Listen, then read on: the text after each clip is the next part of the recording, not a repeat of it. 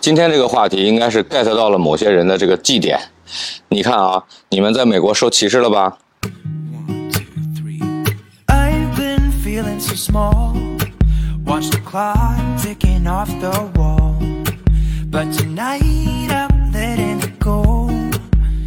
？Spend my coin for sure.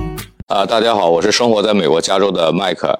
总有人问我，就是美国有没有歧视的问题，我也多次肯定的回答，有，但不是你理解的那种打人、骂人的那些，那种极端的事件呢，它不叫种族歧视，它是脑残和神经病，你知道吧？那个真不是歧视。这两天在美国就有一件涉嫌歧视亚洲人或者说是歧视中国人的一个事件，引发了美国的这个热议啊，让我们看看到底是怎么回事儿。In other news, the superintendent of the San Diego Union High School District is apologizing for comments she made about Asian students. As ABC 10 News reporter Mimi Alcala explains, those comments drew backlash. do we know why Asians do so well in school? Do we know why? It was that question during a San Diego Union High School District Board Diversity, Equity, and Inclusion training session Monday when D and F grade data was being discussed that prompted this response from Superintendent Dr. Cheryl James Ward. I can tell you part of that reason. So here in San Diego, uh, we have an influx of Asians from uh, China. And the people who are able to make that journey are wealthy. You cannot come to America and buy a house for $2 million unless you have money. That comment and others were quickly met with backlash. The whole family comes, grandparents, parents, and the grandparents are there to support the kids at home. Whereas in some of our, um, our uh, Latinx communities, they don't have that type of money. Parents are working two jobs. 这个视频呢是在圣地亚哥一个学区的董事会上，董事会的一个代表呃叫 Michael Allman，呃向学区主管提出了一个问题，就是我们知道为什么亚洲学生在学校表现如此出色吗？他问的是学区数据的显示，就是该学区呢有几个亚裔学生群体，啊、亚裔的印度人、韩国人、越南人、日本人还有中国学生，他们获得的成绩比其他种族群体要好很多。然后这个问题就出现了。校区的一名监视成员啊，叫 James Ward，然后他告诉这个 Alman，他知道部分原因啊，这是因为富裕家庭已经从中国搬到了卡茂歪里。这个卡茂歪里就是当初我们刚刚移民过来美国的时候住的一个区。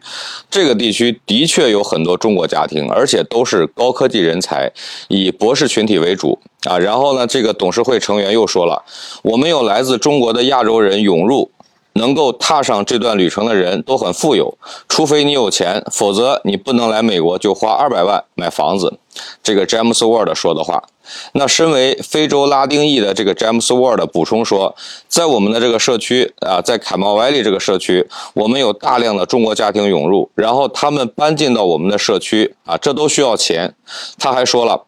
中国家庭有父母和祖父母在家一起抚养孩子。与此同时，他说，一些拉丁裔的家庭没有中国家庭那样有钱，而且他们的父母每天要打两份工，忙于工作，而无法在家帮助孩子学习。几个小时内啊，詹姆斯沃的这个言论呢，引起了一些人的批评。他们说，他们啊强化了对这个学区百分之十七的亚洲人的刻板印象，认为他们是高成就、高收入的群体。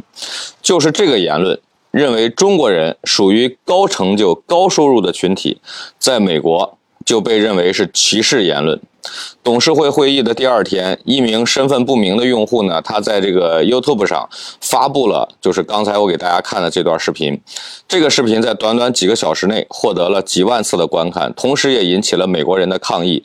我们来看看大家是怎么评论的：将每个亚洲人概括为来自某个阶级或特权是非常无知的，贬低别人的成就也是非常无知的。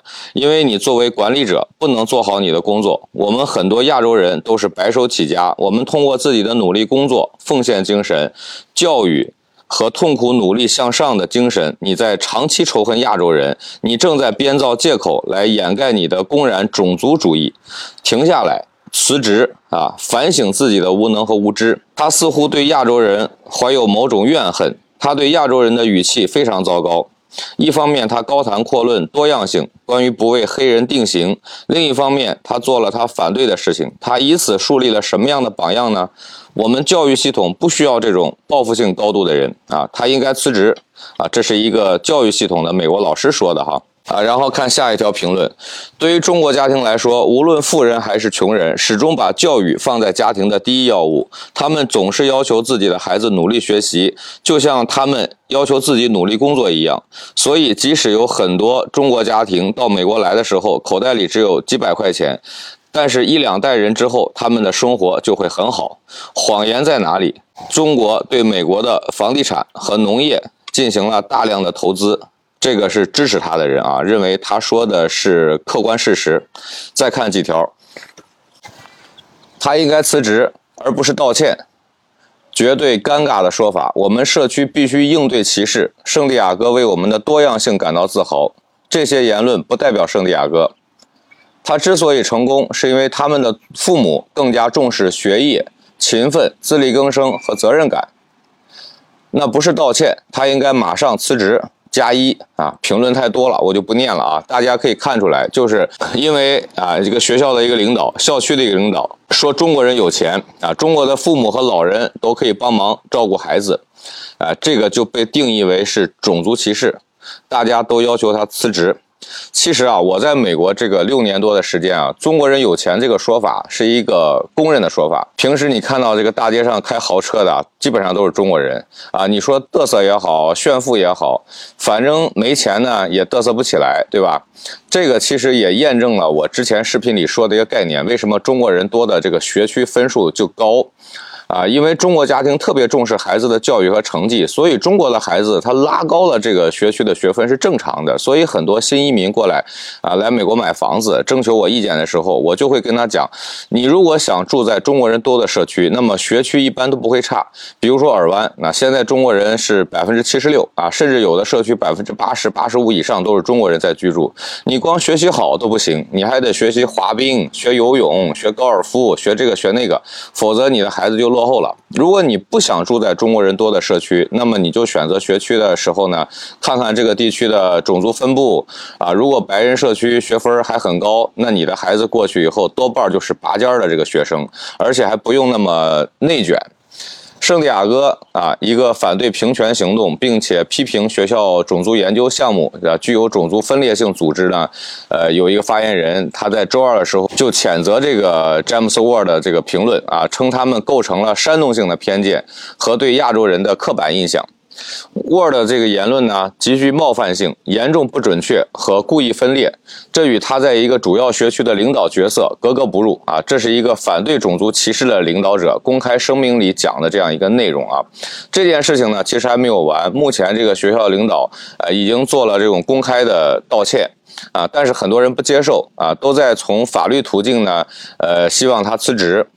那这件事情到最后很可能是他就没有办法再做这个校区的岗位了。